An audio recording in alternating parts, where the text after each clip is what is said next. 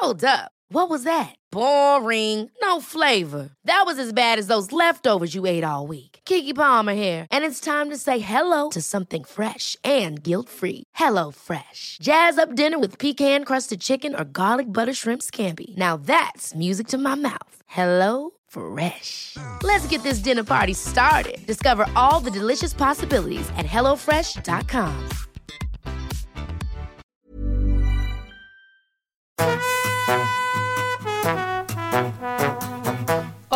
estás escuchando De piel a cabeza, un recorrido por tu salud con Ana y Rosa Molina. porque sabemos que el conocimiento es la mejor medicina. Hola a todos, bienvenidos otro viernes más a De piel a cabeza. ¿Cómo estás, Rosa? Muy bien, ¿y tú, Anita?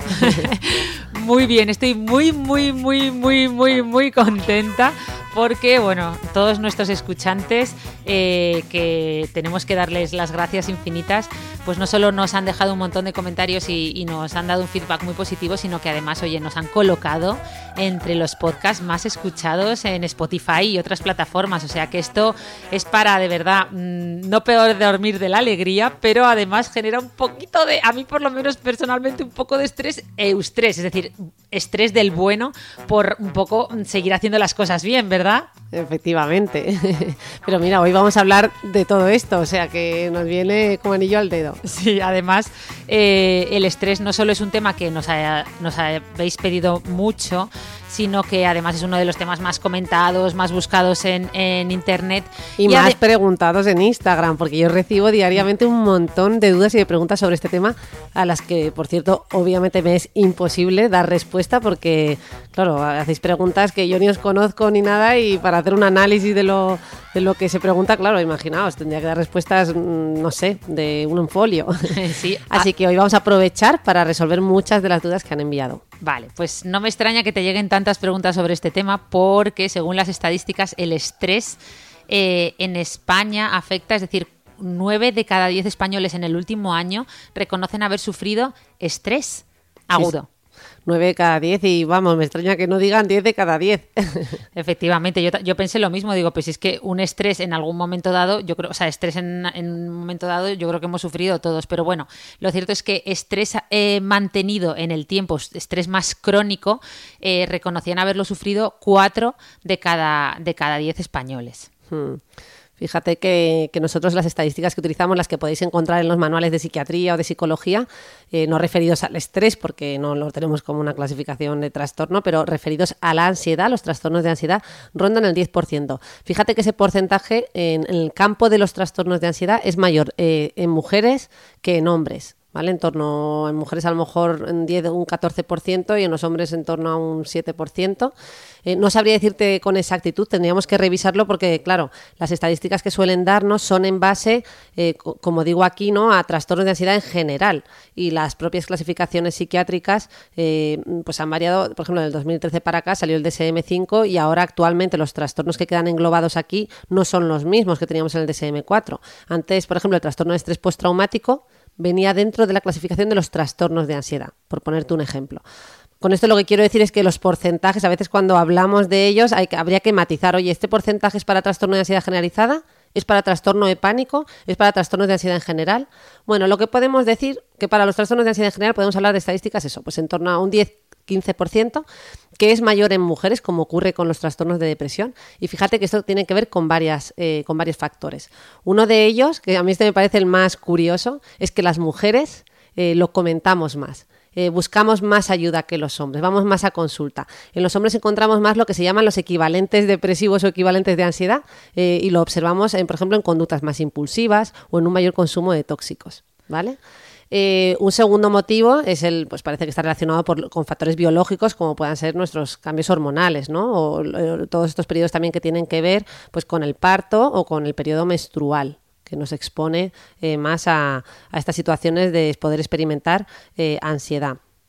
Eh, también mm, parece que tiene que ver con factores sociales. Las mujeres podemos estar sometidas a una mayor presión social, eh, como es la de asumir múltiples roles, ¿no? que a lo mejor eh, el hombre actual también los mantiene, por así decir, la paternidad conjugada con el trabajo, pero que no tienen esa presión social. ¿no? Las mujeres sí que tenemos, la recibimos. Tienes que ser una madre perfecta, estar dedicada a tus hijos, realizar una buena actividad laboral, además estar en forma, cuidarte, etcétera, etcétera. Bueno, podríamos hablar de más variables, pero yo creo que estas son como las más destacables. Eh, y bueno, no sé, me parecía interesante, ¿no? Sí, sí, súper interesante. Y si no eres madre, eh, peor, porque encima te preguntan, ¿cuándo vas a ser madre? ¿Por qué no eres madre? Es como algo que te, que te define.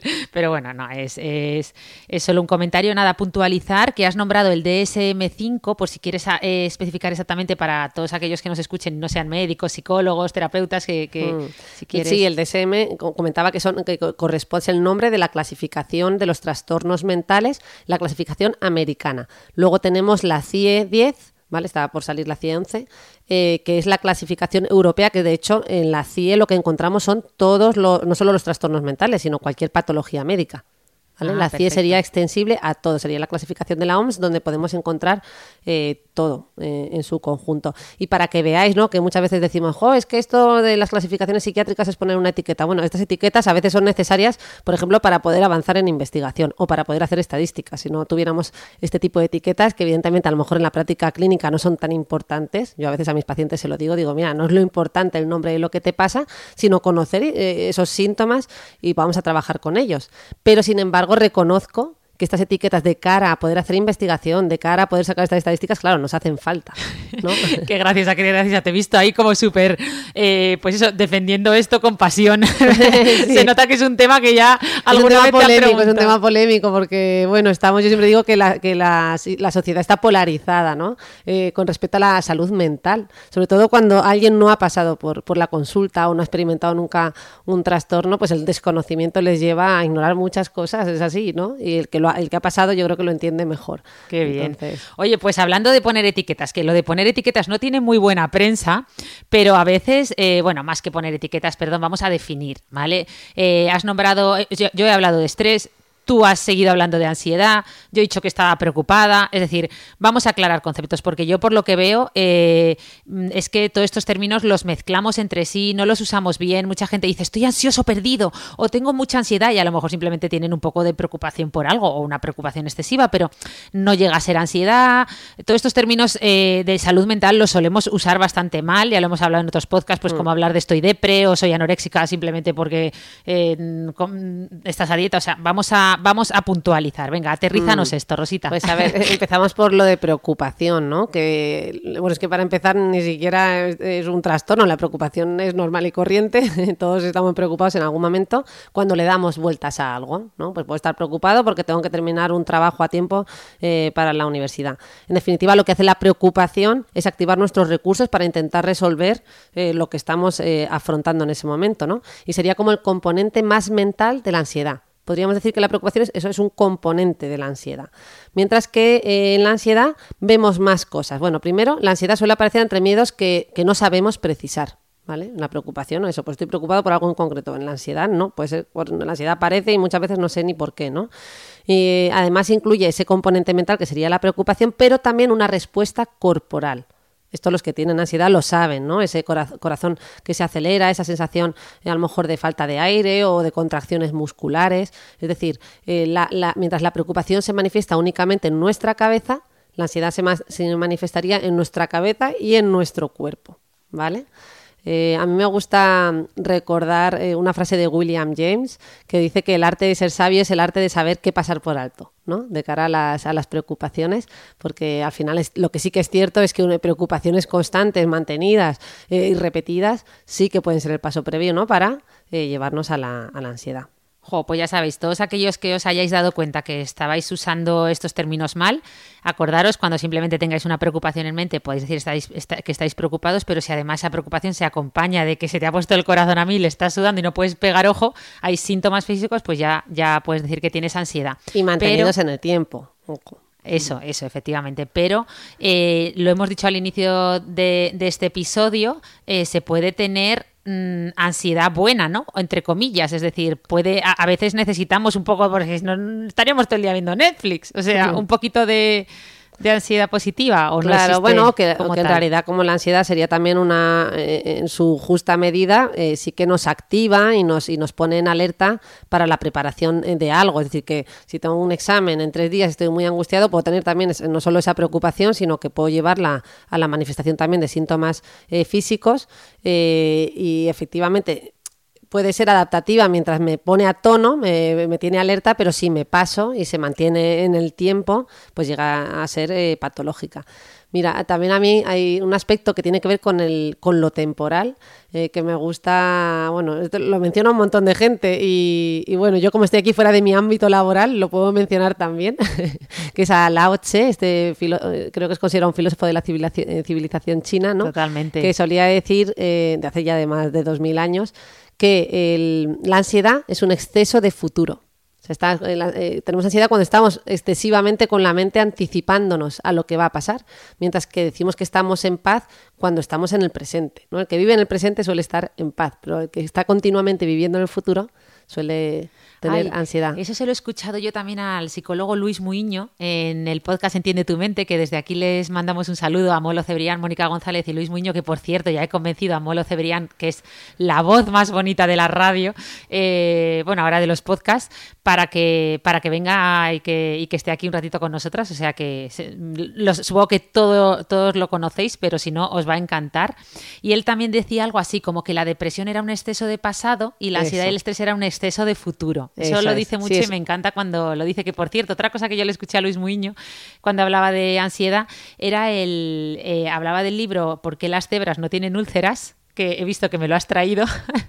Sí, sí, que me lo, comentaste y dice, oye, por favor, tráetelo. Digo, oye, es un poco pesado, pero bueno, haré el favor, llevaré ordenador, cargadores, libro, el tomador de PTT, porque este libro es muy conocido, pero el que no lo ha visto, eh, bueno. Pero es pesado de es pesado de que pesa, que lo estoy viendo que pesa, lo tengo aquí, a los que nos estéis viendo por YouTube os lo estoy mostrando en cámara, pero ¿es pesado porque pesa o es pesado porque es un es un tostón. Nada, me parece maravilloso este libro. Robert ah. Sapolsky es un divulgador excelente. Eh, y claro, yo solo puedo recomendarlo. Entiendo que a lo mejor a algunas personas pues les resulte una divulgación más, más dura, porque es una divulgación ciertamente muy detallada. Eh, pero es divulgación, o sea, es para todos los públicos. Eh, especialmente pues si os interesa el campo de las neurociencias, os va a fascinar. Pues sí, nada, me he acordado porque eso, Luis Muñoz contaba que en este libro dicen que, claro, que normalmente las cebras, pues eh, estaban, ellas sentían estrés, eh, pues eso, pues a lo mejor pueden sentir estrés cada tres, cuatro meses, una vez, eh, o sea, una vez, pues cuando viene algún depredador que se las va a comer y puede pasar dos cosas, que ese estrés se acabe porque se la coma el depredador o se acabe porque no se la coma, pero que se suele acabar, ¿no? Que es un estrés agudo que todos sentimos, ¿no? Volvemos a las estadísticas del inicio del podcast, pero sin embargo, los animales en teoría no estarían diseñados para sentir estrés continuamente, de forma crónica mantenida, como nos pasa eh, en la sociedad actual, eh, como les pasa a muchas personas, ¿no? Entonces, un poco me, gustó esa analogía y, por eso recordaba este libro, que gracias por traérmelo, porque cuando, le, cuando me dijo que íbamos a hablar de estrés se lo comenté y ha venido ella con el libro, siempre me trae alguno, pero ya sé que no son un regalo, que son un préstamo. Efectivamente, este viene de vuelta. Vale, pues eh, cuéntanos, venga, vamos a ponernos un poquito prácticas, que nos han dicho que es verdad que hablamos mucho de libros, a veces nos ponemos un poco teóricas y a la gente le gusta, oye, pues como me pasaba a mí contigo, ¿te acuerdas que siempre me decía Rosa? Pero, pero dime herramientas prácticas para enfrentarme a, este estrés, a esta ansiedad, a estas preocupaciones. ¿Qué podemos hacer? Pues eh, vamos a empezar por lo que hemos dicho ya varias veces y muchos estarán hartos de escucharlo, pero yo creo que las cosas hay que repetirlas eh, y hay que recordarlas. Eh, y una de ellas, pues digo, es la de tener unos buenos, unas buenas rutinas y hábitos saludables. Evidentemente, esto se cae por su propio peso. Todo lo que es bueno para nuestro corazón, ¿no? Siempre decimos que es bueno para nuestro cerebro y para nuestra psique, en definitiva. Eh, pues que es tener una vida organizada, descansar lo suficiente, alimentarnos bien, hacer ejercicio físico. Esto es la mejor prevención, sin duda. Por eso lo recalco. La gente dirá, ya, ya, pero bueno, yo tengo ansiedad. Vale, bueno, pero podemos empezar por ahí. Por, eh, por, ese ordenar un poquito nuestra vida, incluir estas rutinas, buscar el tiempo. No nos vale esto de es que no tengo tiempo. mm, bueno, tienes que sacarlo. O sea, mm, eh, a mí esto me, me, me vienen pacientes a consulta que lo comentan, pero claro, no podemos tratar algo cuando sabemos dónde está el origen, ¿no? En gran parte. Bueno, eh, dicho esto, pues eh, esto es fundamental, ¿no? Lo del ejercicio, la alimentación, el descansar bien. Evitar también por completo el alcohol u otros tóxicos, esto también lo hemos comentado en, en varias ocasiones. Aunque os parezca que el alcohol os, os produce sedación y tranquilidad, esto es un efecto como inmediato, pero eh, lo que sabemos, esto está demostradísimo, es que el alcohol impide el sueño profundo, por ende tenemos un sueño no reparador. ¿Vale? Y también el alcohol nos va a producir ansiedad, es ansiolítico, no, no eh, perdón, ansiolítico, es eh, ansio- ansiogénico, ¿vale? No nos quita la ansiedad, nos la produce. Otra cosa es que de manera inmediata no lo notemos así. Y lo mismo con el cannabis, ¿eh? exactamente igual. Luego, otro aspecto que yo siempre recalco es el de mm, relacionarnos con los demás. También es un excelente regulador emocional que nos calma. Somos interdependientes eh, y dependemos del otro desde que nacemos. Así que relacionarnos es una también de las mejores estrategias. Otra eh, muy buena es la de escribir en un papel qué es lo que te preocupa. Eh, esta técnica tiene hasta un nombre, no sé, es como la basura de las preocupaciones, creo que le llaman. Y es dedicar un tiempo concreto de tu día a pensar en esas preocupaciones. Esto es curioso, pero fíjate, como hemos dicho que la ansiedad es este miedo a lo inespecífico, pues claro, cuanto más preocupados estamos y más cosas tenemos flotando en la cabeza, todo eso incrementa nuestros niveles de ansiedad. Si dedicamos un tiempo concreto y decimos, oye, no, es que me viene una, preocupa- una preocupación a la cabeza, lo anoto en una libreta y digo, no, esto lo voy a pensar, le voy a dedicar un tiempo activo a pensar en ello de 6 a 7 todos los días. Esto tiene un efecto relajante sobre la mente. Es como una- un efecto un poquito paradójico, porque el hecho de que tú digas, es que voy a, pensar a propósito en esas preocupaciones, ¿no? Eh, hace que éstas pierdan fuerza. Entonces, bueno, esta es muy buena, sobre todo si además estas preocupaciones te vienen por la noche, esto también lo comentamos en el podcast de sueño, anótalo en esa libreta para que tu mente pueda descansar. Em, ¿Qué más? Bueno, en época de incertidumbre, como en los tiempos de pandemia, yo creo que es muy importante aceptar la incertidumbre como parte de la vida, pero además aceptarla también pensando en como una forma de, como en oportunidad, ¿no? Darle una, una vuelta a ver qué podemos también siempre sacar eh, de las situaciones adversas. Siempre hay algo que sacar, ¿no? Yo entiendo que hay gente pasando situaciones muy, muy difíciles. Esto lo estamos viendo eh, en consulta, pero bueno, eh, yo creo que este mensaje siempre tiene, siempre tiene cabida, ¿no?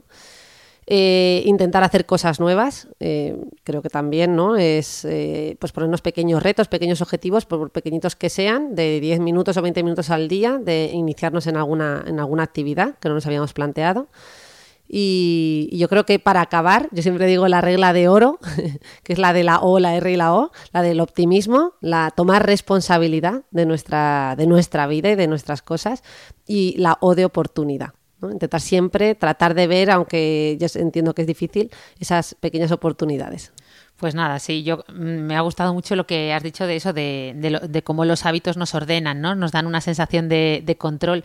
De hecho, en su libro eh, Hábitos Atómicos, que, de James Clear, que me lo leí hace poco, él decía que los hábitos eran el, el crecimiento, ay, como el interés compuesto eh, del crecimiento personal o de entonces me, me gustó mucho porque porque es un poco cierto no como todos esos mini hábitos te dan una sensación de control. Yo de hecho muchas veces es lo que, a, a lo que recurro no ya poniéndonos prácticos pues estoy con muchísimo estrés. Eh, lo primero que te pasa en el estrés es sentir una sensación de desorden no de, de no tener la situación controlada en tu mente no entonces eh, me viene muy bien hacer algo que, que me dé que me haga recuperar esa sensación de control ya sea eh, hacer un poco de deporte o simplemente ordenar la casa, empezar por algo pequeño que no te lleve mucho tiempo, eh, que, que, te, que, te, vuelva a dar, a, a, dar en parte esa sensación de control de lo que está sucediendo en tu vida, de yo puedo, ¿no? Yo uh -huh. puedo controlar esto.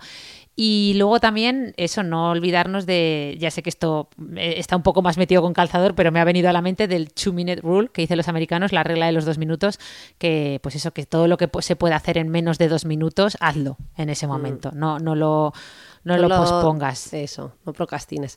Vale, eh, pero eh, yo no sé si en estos hábitos comentan uno que yo creo que deberíamos practicar todos, que es el de levant nada más levantarnos, o, sea, o, levantarnos con un poquito más de tiempo ¿no? y no con la hora justa para ir corriendo al trabajo, que ya uno empieza mal el día. Vale, pero no tampoco a las 5 a las 4. Nada, nada, un margen suficiente de 10 minutos más en el que tú lo dediques solo a pensar. O sea, que no tengas que estar necesariamente haciendo algo, que simplemente te sientes y, pienses, bueno, pues este va a ser mi día, incluso puedes planificar cosas, pero de una manera relajada, que reflexiones sobre tu día, cómo va a ser, etcétera. Eso da una paz y una tranquilidad muy importante. Lo que pasa que la mayor parte de las veces esto obviamente tampoco lo hacemos.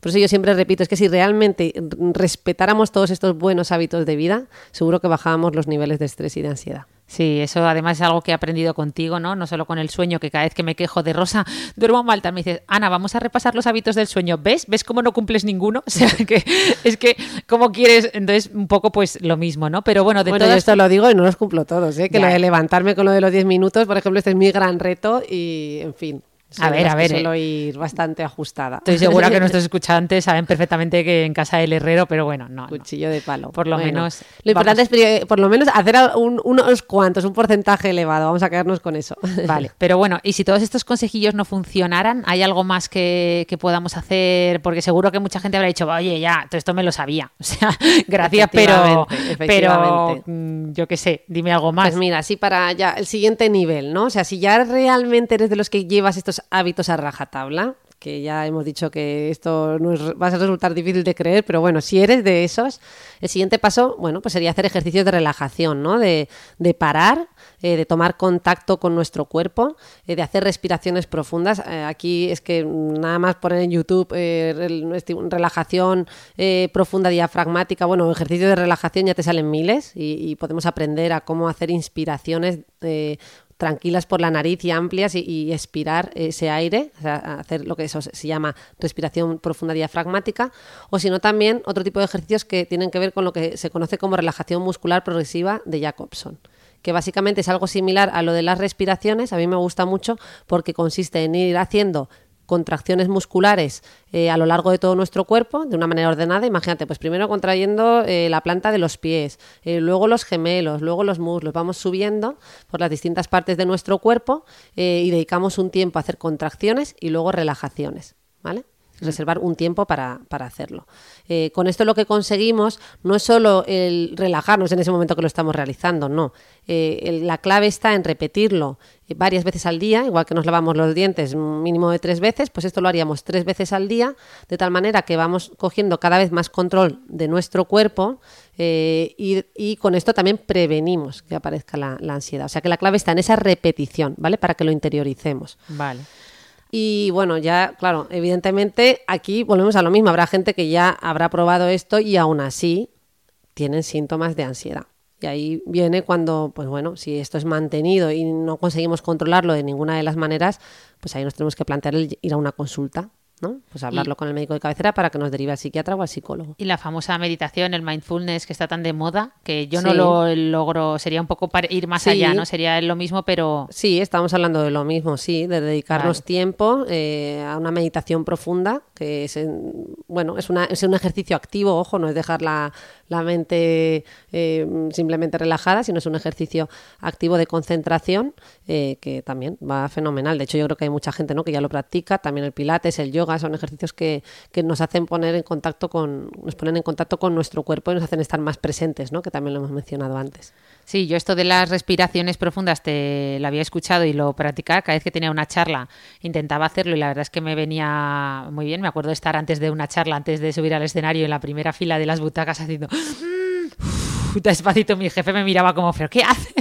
Como él ya no se pone nervioso. Y luego también hacía lo de Amy Cuddy, lo de levantar los brazos, me iba al baño y levantaba un poco los brazos en sensación, como dicen que te da, como que te empodera. Eso ya no sé si tendrá más, si tendrá eh, también fundamento científico, pero entiendo que sí, ¿no? Porque al final es como una posición, posición corporal eh, impacta en nuestro cerebro, eso es inevitable, ¿no? Si vamos encorvados, con la cabeza mirando hacia abajo, eh, o sea, es muy difícil que, que, te salga una sonrisa, ¿no? Es que la propia postura corporal te está llevando a experimentar una, una emoción. Entonces, lo que tú dices, abrir los brazos de par en par, estirarnos, esto mm, le estamos mandando indirectamente un mensaje a nuestro cerebro para que esté mejor, que esté más relajado, ¿no? Eh, sin duda. Perfecto. Vale, pues venga, vamos a, seguir porque justo cuando estábamos hablando me estaba dando cuenta eh, que yo aquí hablando de las etiquetas, pero llevo, por lo que llevamos de podcast, eh, hablando de estrés, o sea, mezclando estrés con ansiedad, con preocupación, los estoy mezclando. Hemos definido la diferencia entre preocupación y ansiedad. ¿Qué pasa con el estrés? ¿Es lo mismo que ansiedad? Life is full of awesome what ifs, and some not so much, like unexpected medical costs. That's why United Healthcare provides Health Protector Guard fixed indemnity insurance plans to supplement your primary plan and help manage out of pocket costs. Learn more at uh1.com. Ever catch yourself eating the same flavorless dinner three days in a row? Dreaming of something better? Well, HelloFresh is your guilt free dream come true, baby. It's me, Kiki Palmer. Let's wake up those taste buds with hot, juicy pecan crusted chicken or garlic butter shrimp scampi. Mm. Hello Fresh. Stop dreaming of all the delicious possibilities and dig in at HelloFresh.com. Let's get this dinner party started.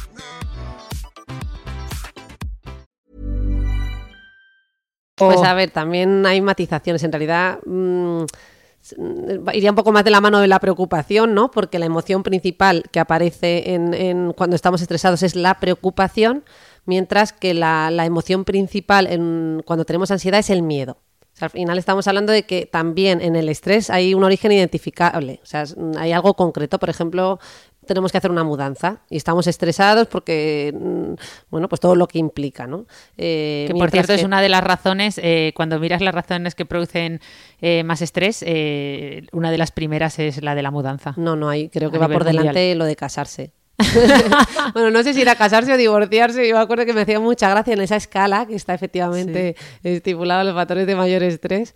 Y Estaba a tener un hijo, pero en, en estrés positivo, sí. Nada, Efectivamente. sigue, sigue, que te he cortado, perdona. Nada, nada. Bueno, pues en la ansiedad habría un origen más difuso, por, mm, de, de- un origen más difuso de cara a producirnos ese estado.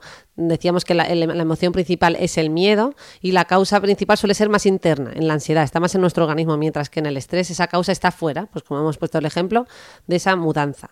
De la misma manera, en el estrés, fíjate que cuando cesa esa mudanza, cuando cesa ese estímulo externo, cesa en teoría el bueno cesa en teoría no cesa el estrés no mientras que la ansiedad no la ansiedad se extiende más en el tiempo nos acompaña ¿Vale? En ese sentido el estrés sería menos grave y, por eso también lo podríamos manejar de una manera más fácil con estrategias de gestión del estrés, como las que hemos podido eh, mencionar, eh, mientras que la ansiedad, eh, pues bueno, hemos dicho también ciertas estrategias que podemos utilizar, pero cuando ya hablamos de ansiedad mantenida en el tiempo, hemos dicho, cuando ya vamos a, a un trastorno, pues mm, en un porcentaje muy elevado necesitamos intervenir, ya sea psicoterapéuticamente o con medicación.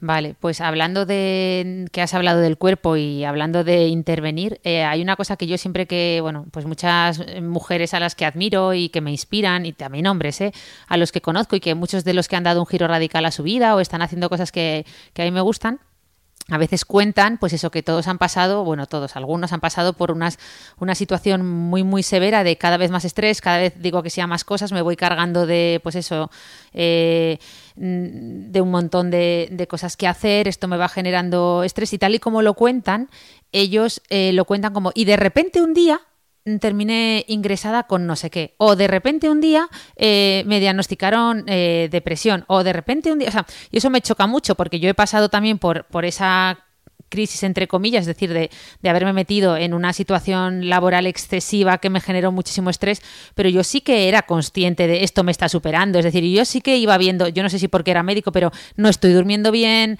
entonces, ¿hasta qué punto realmente, eh, pues eso, se puede llegar a somatizar tanto que debute de otra manera? Es decir, ¿cómo afecta todo esto a nuestro cuerpo, a nuestro cerebro? Eh, no sé si entiendes lo que Sí. te quiero decir. Bueno, o sea, yo creo que, eh, que realmente cada vez la población, el gran porcentaje sí que es consciente, ¿no? De que mm, cada vez estamos más estresados y lo que hemos comentado es que mm, las cebras tienen este estrés, esta herramienta, entre comillas, de supervivencia eh, mm, que ponen en marcha pues una vez cada cierto tiempo, pero es que aquí estamos hablando de un estrés mantenido eh, de manera constante, ¿no? Todos los días o la mayor parte de los días, la mayor parte del tiempo. Em, Creo que somos cada vez más conscientes, por suerte. Eh, la sociedad basada en la productividad y esta sociedad rápida nos lleva a que esto sea, pues eso, muy, prevalente, eh, que, mucha gente sufra eh, de estrés. Eh, y, las consecuencias negativas de este estrés eh, mantenido son de sobra conocidas. Yo creo que, que, merece la pena hacer hincapié en ello, porque es como, en realidad es como un virus, pero que está socialmente aceptado. ¿No? Qué buena esto, esa. esto, lo hemos comentado, es que al final estamos con el, con el virus del coronavirus y, y, y, resulta que tenemos una pandemia todavía mayor que es esta eh, y que va dañando nuestro organismo por el interior y todo el organismo. Fíjate, ¿no? Lo, quizás lo más conocido es que cuando tenemos estrés aumenta la, hormona del cortisol eh, a, partir de nuestras glándulas suprarrenales, que son esas glándulas glandulitas que están encima de nuestros riñones. Perdona que te corte, que todo el mundo dice que te he dibujado en el cómic. Eh, ya sabéis que lo que lleva Rosa en la portada del de la carátula del podcast eh, es un cerebro partido por la mitad. Todo el mundo dice que son que parecen riñones. Perdona, eh, eh, apunte cortísimo, lo siento por cortarte. Bueno, riñones, ¿verdad? Y la, y, a ver, mm, y la suprarrenal sería la parte verde o qué. Pero sí, sí, se parecen un poquito. Bueno, pues de esas glándulas se libera una gran cantidad de cortisol que por un lado, como decíamos, mm, nos produce una reacción rápida de aumenta la liberación de glucosa a través del hígado, eh, se contraen nuestros músculos, los vasos eh, sanguíneos se contraen para que la sangre llegue a todos eh, nuestros músculos y llegue una mayor oxigenación, etcétera, etcétera. Es decir, hay una serie de cambios en todos nuestros órganos gracias a esas hormonas del estrés. Pero es que eso, hemos dicho que si lo mantenemos en el tiempo, pues claro, puede, puede ser ya perjudicial, porque estamos hablando de que esos vasos contraídos, eh, esa oxigenación eh, que se remite más a los músculos, pero llega menos a otros, ¿no? Como pasa en el cerebro, etcétera, pues a largo plazo va suponiendo una serie de cambios. Por ejemplo, nos puede predisponer también por el aumento de la glucosa a un mayor desarrollo de, la diabetes o que, o que toleremos peor eh, que nuestra insulina no sea capaz ¿no? de introducir esas glucosas en esa glucosa en la célula. pero quizás me voy a remitir más a lo que es mi campo, que es el que más conozco. Fíjate que hay estudios que han demostrado que esos niveles de cortisol mantenidos en el tiempo producen cambios en el hipocampo. Es decir, el hipocampo, que es la región cerebral encargada de la memoria, la, principal, eh, intervienen más, pero quizás esta sería la, más conocida, se ve atrofiado en personas que han sufrido estrés crónico durante muchos años.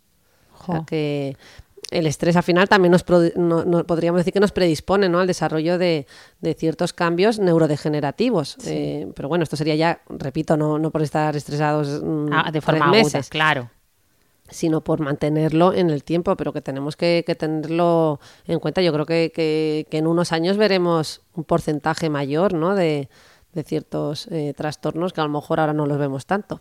No, no, no, estoy muy de acuerdo y precisamente es, importante esto que decía de, bueno, mujeres y hombres que están visibilizando pues cómo han llegado a situaciones de mm. estrés muy importante, compartiendo qué ha sucedido tanto en su cuerpo como en su mente ante estas situaciones de estrés eh, crónico mantenido en el tiempo, incluso cómo han llegado ¿no? a cambiar su vida a raíz de, esto ¿no? y de darse cuenta. De hecho, eh, justo el otro día veía un reportaje de Radio Televisión Española eh, en el que entrevistaban a Beatriz Montañez, que ya sabéis que es una presentadora de, la televisión, que, bueno, ahora ha escrito un, un, libro además que se llama, mira, espera, lo tengo por aquí, si además cómo se me ha ido, ay, bueno, ahora lo busco, nadie, bueno, mm, ya sabéis que era una presentadora de la, de la televisión que cuento su ejemplo, porque eh, no es algo, es decir, ella lo que ha hecho es dejar un mundo, pues eso, de vivir en una gran ciudad, centro de Madrid, eh, con muchísimo estrés, mucho, mucho trabajo en la televisión, etcétera, que se supone que muchas veces es una vida que, parece, ¿no? Eh, desde fuera bastante maravillosa, a irse a vivir pues completamente aislada en el campo, un cambio como muy, muy radical. Lo cuento porque no es algo que haya sucedido hace dos meses y diréis, bueno, ya se arrepentirá, sino porque lleva cinco años, escrito un libro muy interesante que por eso la entrevistaban y, y bueno, por eso lo lo, decía. O sea, que, esto parece que además, mm, no sé si es una percepción personal, pero ahora con la pandemia, bueno, de hecho mm, ha salido en los periódicos, ¿no? Que mucha gente se está mudando fuera de las grandes ciudades, a entornos mm. más tranquilos. De hecho, han bajado los precios de los alquileres en el centro de Madrid y han subido en, en la periferia, en la sierra, etcétera, en sitios más. O sea, que sí que nos estamos mudando a la naturaleza. Y, ¿no? y bueno, de hecho, eh, hay una tendencia, mira, se llama Niadela, que lo tenía aquí apuntado para, para leérmelo el libro de Beatriz Montañez. Pero bueno, que ahí incluso dicen que la nueva, como decían, la nueva magia del orden que nos va a venir de Asia, porque allí ya se está aplicando mucho, ¿no? Que se va a ser la magia del verde, ¿no? Eh, mm. Porque, pues eso, parece que nos estamos dando cuenta de que, oye, hay que volver, ¿no? Un poco... Sí, a entrar en contacto con la naturaleza, ¿no? sí es un buen ansiolítico. Pero bueno, volviendo a la ansiedad, también hay mucha gente eh, que, está hablando más de la salud mental, mm. incluso mucha gente que está, bueno, incluso hemos visto crisis de ansiedad entre comillas, ¿eh? porque no sé si eran reales o no, pero en, incluso en directo, ¿no? En televisión, o sea, ¿qué, es exactamente una crisis de ansiedad? ¿Qué podemos considerar que tiene una crisis de ansiedad para realmente decir esto es una mm. crisis de ansiedad o es simplemente... Sí, hay que distinguirla porque es cierto que, fíjate que llega mucha gente diciendo eso, ay, tengo crisis de ansiedad y bueno, hay que matizarlo, ¿no? porque mira, el que ha tenido una crisis de verdad de la buena lo sabe, porque bueno, se caracteriza por una serie de síntomas que aparecen todos al mismo tiempo de una manera muy aguda y muy repentina, como puedan ser pues sensación de falta de aire, palpitaciones, sudoración, sensación de mareo, sensación de muerte inminente. Esto es muy típico, el paciente te dice es que sentía que me iba a morir, que, que, estaba enloqueciendo o que me iba a dar un infarto al corazón, ¿vale? O son síntomas muy, muy, muy fuertes, eh, muy desagradables pero eh, lo bueno es que son autolimitadas, no duran más allá de 5 o 10 minutos, el cuerpo no podría mantener ese estado, dice la gente, yo le, cuando les pregunto, ¿y cuánto le dura usted esto? Me dice, días. Bueno, entonces si le dura días no era una crisis de ansiedad. ¿no? Una crisis de ansiedad es autolimitada y remite por sí sola. Fíjate que a veces eh, damos al, paciente, si las tiene muy frecuentes, eh, orfidal para que lo tenga a mano, para yugularlo un poquito, pero es que realmente mm, se terminan acabando. O sea, eh, el, cuerpo termina por, yugularlas por, por sí solo. otra característica de las crisis de ansiedad es que se retroalimentan, ¿vale? Eh, el, haber tenido además una sola crisis nos lleva a la ansiedad anticipatoria, es decir, a tener el miedo a futuro de que nos vuelva a pasar. Eh, y esa anticipación puede ser el propio desencadenante de tener una nueva crisis. Es decir, la sensación es tan desagradable que el sujeto queda ahí eh, con ese miedo y que puede ser el propio disparador de la siguiente. Las crisis de ansiedad además pueden darse, fíjate Ana, hasta en la cama que uno dice, pero estando ahí tan relajado, yo estaba relajado y no sé por qué me dio, si no, yo no estaba preocupado en ese momento eh, por nada. Pues es que se pueden, llega un punto en el que aparecen de manera arbitraria y se, reactivan por sí solas, no necesariamente tienes que estar eh, pensando en algo que te preocupe. Eh, y bueno, cuando estas crisis de ansiedad ya son repetidas eh, y, además llevamos un tiempo prolongado teniendo, teniendo estas, podemos hablar ya de trastorno, ¿no? que ya sería el trastorno de pánico. O sea, una crisis de ansiedad sería un episodio ¿no? puntual que has podido tener en tu vida y hablamos de trastorno cuando esto se prolonga en el tiempo. Eh, el problema es que, claro, si esto se prolonga también pues, nos puede llevar a la depresión y otro tipo de trastornos. Y, y hablando de depresión, justo te, es lo que te iba a preguntar, ya que lo nombras, eh, ¿la ansiedad va de la mano de la depresión muchas veces? ¿O, la gente, o es que la gente los mm. confunde? Pero yo sí que os escucho a los psiquiatras a veces decir, tiene síndrome ansioso depresivo. Claro, es que o sea, la comorbilidad, es decir, el hecho de que ansiedad y depresión aparezcan conjuntamente es altísima. Efectivamente, la mayor parte de nuestros pacientes que vienen, imagínate, por un trastorno de pánico o por un trastorno de ansiedad generalizada, que ahora podemos matizar un poquito sobre estos, eh, pues terminan presentando depresión, porque como les resulta tan limitante y tan molesto y tan desagradable y les produce un cambio en sus vidas importantes, pues les lleva a la depresión. Y de la misma manera, pacientes que vienen solo por un cuadro de depresión, imagínate, un cuadro depresivo o una depresión mayor, terminan también teniendo eh, problemas de ansiedad. Es decir, que, que muchas veces y con un porcentaje muy elevado la una lleva a la otra o directamente gente que presenta las dos a la vez. Vale, y, y por matizar un poco, eh, que igual hay mucha gente que no lo tiene claro, qué tipos de trastorno de ansiedad hay, que antes los... Eso, porque hemos mencionado, o sea, la gente, eso, hablamos muy vagamente de ansiedad en general, pero es que hay muchos eh, tipos de ansiedad. Eh, fíjate, en la infancia, bueno, yo no me dedico a la psiquiatría infantil, pero por mencionarlos, tenemos el trastorno de ansiedad de separación o el mutismo selectivo, estarían dentro de las clasificaciones de lo que llamamos trastornos de ansiedad.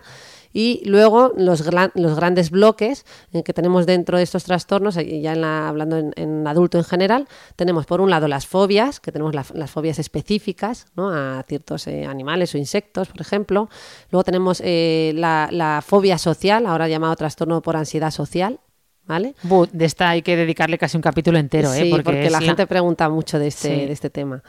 Eh, tenemos el trastorno de pánico, trastorno de angustia, es un término, el trastorno de angustia es el que utilizamos aquí, el de pánico es el panic attack que utilizan en Estados Unidos, eh, para referirnos a esa repetición de crisis de ansiedad mantenidas en el tiempo. Luego tenemos la agorafobia, el trastorno de ansiedad generalizada, este es un, el, nombre como tal no lo conoce mucha gente, pero sí que lo padecen muchos, ¿no? El trastorno de ansiedad generalizada, yo siempre digo que es ese estar continuamente preocupado por pequeñas cosas que antes no te preocupaban. Tienes que ir al dentista o tienes que ir a comprar algo, a pagar un recibo al banco y estás todo el día continuamente eh, preocupado. O sea, pequeñas cosas que antes no te desbordaban, ahora te desbordan. ¿Vale? Esa es la característica del trastorno de ansiedad generalizada. Luego tenemos el trastorno de ansiedad inducido por sustancias, a gente que desarrolla un trastorno de ansiedad pues por el consumo, como decíamos antes, pues de cannabis o de cualquier otro tóxico, trastorno de ansiedad debido a una causa médica, pues por ejemplo un hipertiroidismo, ¿vale? Eh, y luego ya tenemos, al final de la clasificación, tenemos lo que se llaman otros trastornos de ansiedad o trastornos de ansiedad no especificados.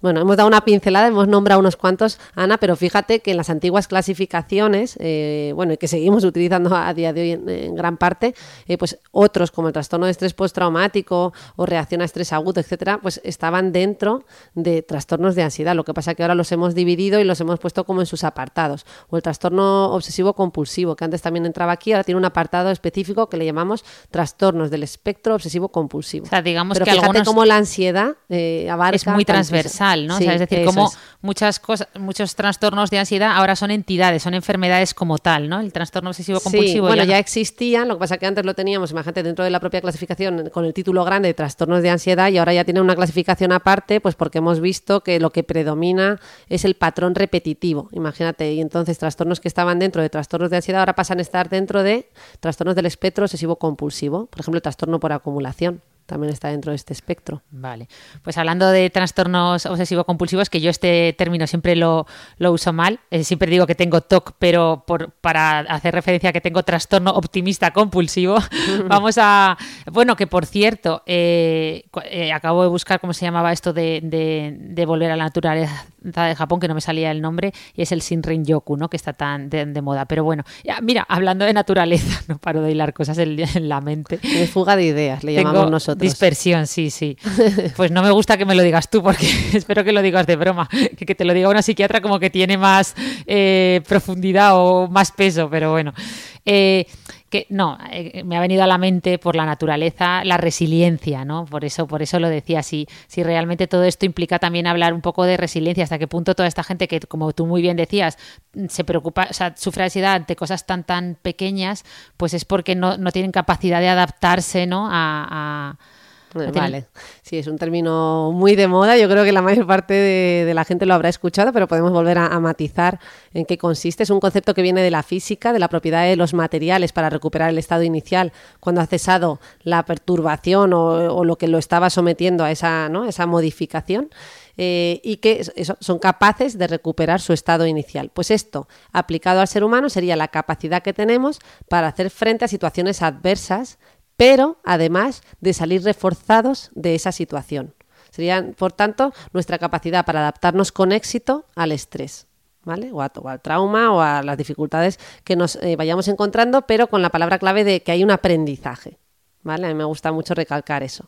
Eh, fíjate que, mm, claro, hemos hablado de estrés, hemos hablado de cómo sube el cortisol, se produce una serie de cambios en nuestro organismo, ¿no? Pues eh, cuando, cuando esto ocurre aumenta la noradrenalina, la adrenalina, o sea, también aumentan otro tipo de neurotransmisores.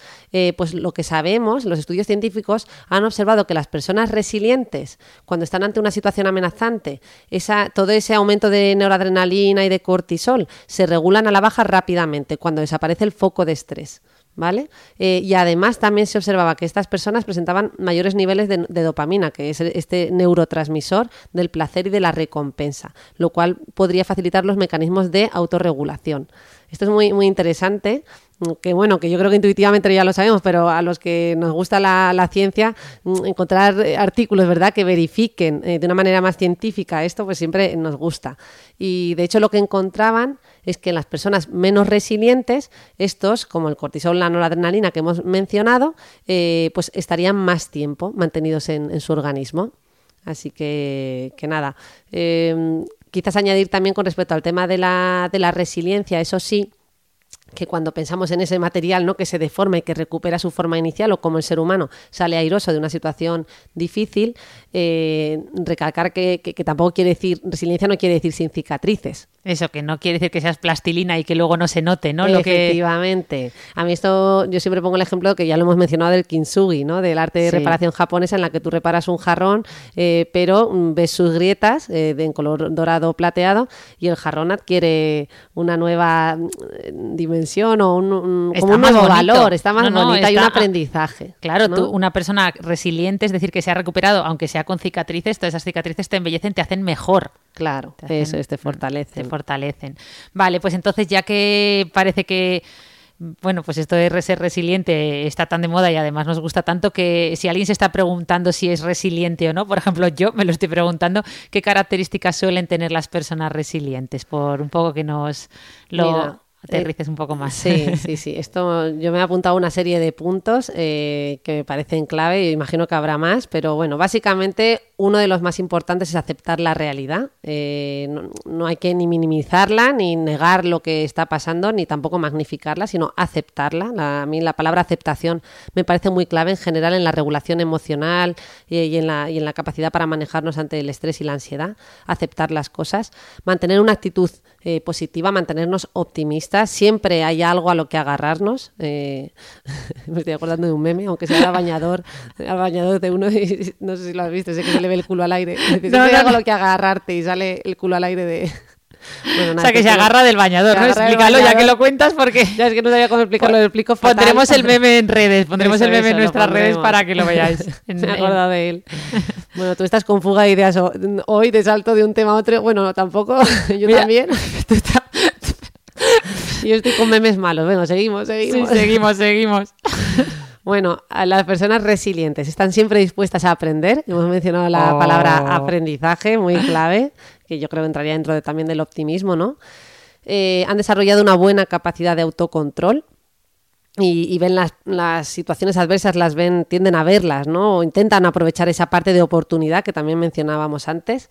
Eh, tienden a ser perseverantes, eh, a intentar no rendirse. Eh, el otro día hablábamos del costo hundido, pues hoy hablamos ¿no? también de la perseverancia y de, bueno, pues saber poner en equilibrio, pero estar ahí. Em, también tienden a ser personas que no les importa arriesgarse o que tienen menos miedo a arriesgarse porque mm, reconocen que, se aprende a través de los errores y a base de equivocarse. Eh, están como más dispuestos a conocerse a sí mismos y, por ende a ponerse a prueba. Y, bueno, y para mí ya el último, quizás una clave, que alguno dirá, pero eso no es resiliencia. Yo creo que es resiliencia, que es saber pedir ayuda. Cuando tú no sabes eh, salir de algo, el, coger y rodearte de amigos, hablarlo eh, en voz alta, compartirlo, incluso ir a pedir ayuda a un profesional, también es una buena estrategia de afrontamiento. ¿no? Es saber reconocerlo, estamos volviendo a lo mismo, es saber aceptar que estás teniendo una dificultad. El que no acepta que tiene esa dificultad y, la niega, eh, pues difícilmente va a salir ¿no? Eh, a flote. Eh, así que, bueno, yo creo que sería un, un buen resumen. No, no, está fenomenal. Pues no sé, Rosa, ¿qué te parece? Te tengo que hacer una pregunta, porque mira, llevamos 45 minutos de grabación. Eh, el guion, yo me había preparado aquí un guion con varias cosas que te quería preguntar. Quería preguntarte por la indefensión aprendida, eh, bueno, pues hasta qué punto ocultar las emociones puede funcionar, eso de ahogar las penas. ¿Qué más tenía preguntado? Mira, lo de mm, cuando alguien te dice, no, pero no te preocupes, todo está en tu cabeza. Bueno, quería preguntarte por los fármacos para controlar el estrés, porque entonces. Pero si quieres, acabamos con los. o sea, tienes muchas preguntas. lo digo porque yo igual sí lo de los fármacos. ¿O no? Eh, ¿O prefieres acabar ya? No, no, no, yo te iba a proponer, pero bueno, ya ves que te lo estoy eh, más que imponiendo, casi más que proponiendo, pero bueno, no, no, no. Eh, te iba a proponer dejarlo aquí en 45-50 minutos y, grabar una segunda parte, si te parecía bien, con todo lo, que nos falta, porque además es un tema que es normal que se nos hayamos ido por las ramas. Eh, no sé si te parece bien, porque además eh, mm, había preparado como sé que mi comida casera no te gusta, porque ya sabéis que el podcast lo grabamos aquí en mi salón, en mi casa, y entonces mi hermana suele venir cuando sale de trabajar, eh, yo también, y entonces, claro, pues normalmente le doy algo, le alimento, ¿no? Le alimento un poco... Venga, vamos a alimentar a esas neuronas. Entonces, hoy he metido al horno una pizza de verdad, de las que no he cocinado yo, de las que vienen ya cocinadas, vamos, que te va a gustar sí o sí. hoy no tienes real food, hoy tienes eh, ultra, o sea, ultraprocesados que, bueno, espero que... A mí me venía muy bien tu real food, que era mi día de real food. Sí, pues ahí que se quedó mi bizcocho real food que no te lo comiste. O sea, que si quieres te invito a un trocito de pizza, seguimos grabando y lo partimos en dos. Hacemos estrés parte 1, estrés parte 2 y a nuestros escuchantes les parece bien, ¿sí? Venga, hasta, el hasta la próxima. A la mira qué rápido ha cortado, así de decirlo de... Pues nada, hasta el próximo viernes, seguir dejándonos eh, comentarios que nos encanta leeros, eh, eh, recomendad este podcast si conocéis a alguien que esté pues eso, estresado o, preocupado y le puede ayudar. Y muchas gracias por, por habernos escuchado. Un abrazo gigante. Adiós, adiós. Muchas gracias.